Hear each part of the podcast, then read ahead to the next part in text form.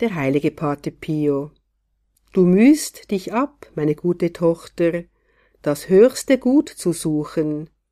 Dabei steckt es in Wahrheit in dir selbst.